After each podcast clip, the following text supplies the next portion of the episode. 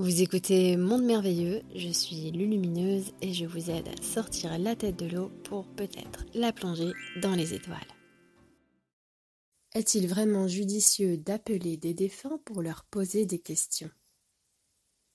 Non. Je sais que cela va peut-être en étonner plus d'un, mais l'âme suit son propre parcours et une fois qu'elle est sortie du corps, elle doit aller avancer vers sa destinée, vers ce qu'elle doit faire pour continuer simplement son chemin. Et le souci, c'est que dans notre manière de percevoir la continuité comme une mort, notre manière aussi de, de sans cesse chérir un manque. Alors bien sûr, je ne suis pas là euh, pour euh, pour juger ceux qui ressentent un manque, pas du tout. Mais je parle dans notre conception humaine de la mort et du passage. Vu que l'humain qui reste reste parfois avec des questions.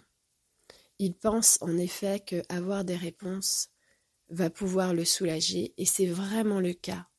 Parfois c'est vraiment le cas. Mais comprenez que cette chose occulte qui a été occulté, qui reste comme une, une ombre dans le cœur de celui qui reste, elle aurait pu être évitée si, dans la vie, la transparence avait été totalement présente. Nous ne devrions pas poser des questions, avoir à poser des questions aux personnes disparues, celles qui sont simplement passées de l'autre côté du voile. Cela arrivera par l'élévation de la conscience humaine dans son, sa nouvelle octave.